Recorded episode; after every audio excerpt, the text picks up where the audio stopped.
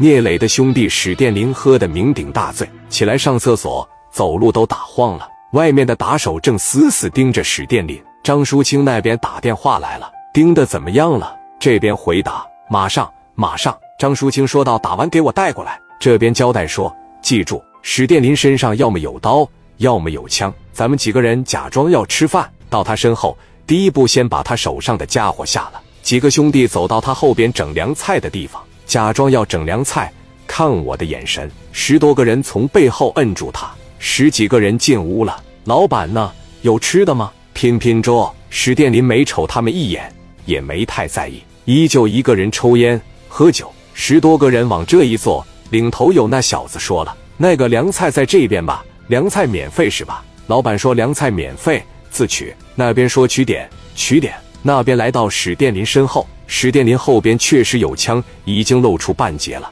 另一边还别着小刺刺呢。十多个人悄悄地来到了史殿林的后边，装模作样的取凉菜。领头的这哥们找准了机会，一声令下，两个人冲上去按住了史殿林的脑袋，揪着头发。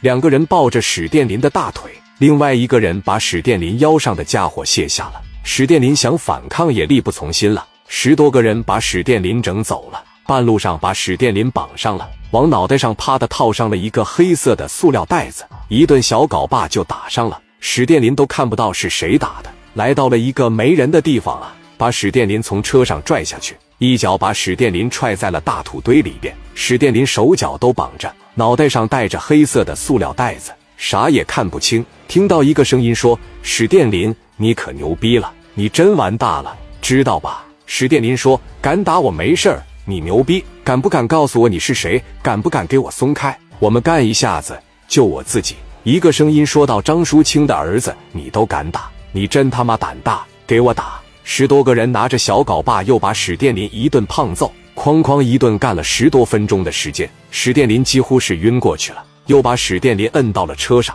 带到了张淑清的一个小院里。史殿林被拉进来的时候，已经被打个半死了。张淑清坐在椅子上说。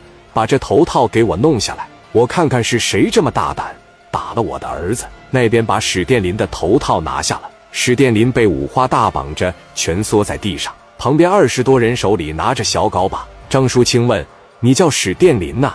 我儿子张瑶是你打的吧？”史殿林啪地一口把血弹吐向张淑清：“我他妈真不信你们有胆敢整死我！一帮狗杂碎，你们整不死我，我他妈要不挨个整死你们！有能耐打死我！”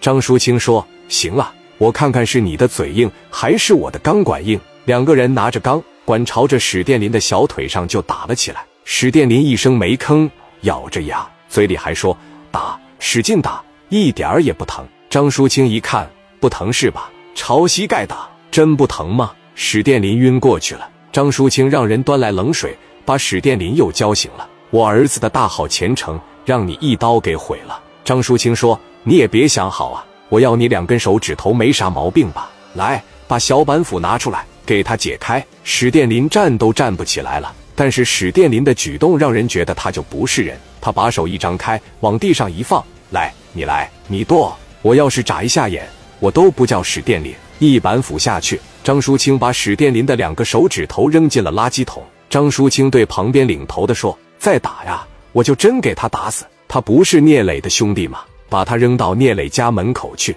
告诉聂磊管好他手底下的人，别他妈跟个疯狗一样出来咬人。史殿林使劲掐着自己的动脉，那边把史殿林运到聂磊家单元楼道口，就像扔死狗一样，把史殿林扔在了地上。一个领头的拿着电话就打给楼上的聂磊。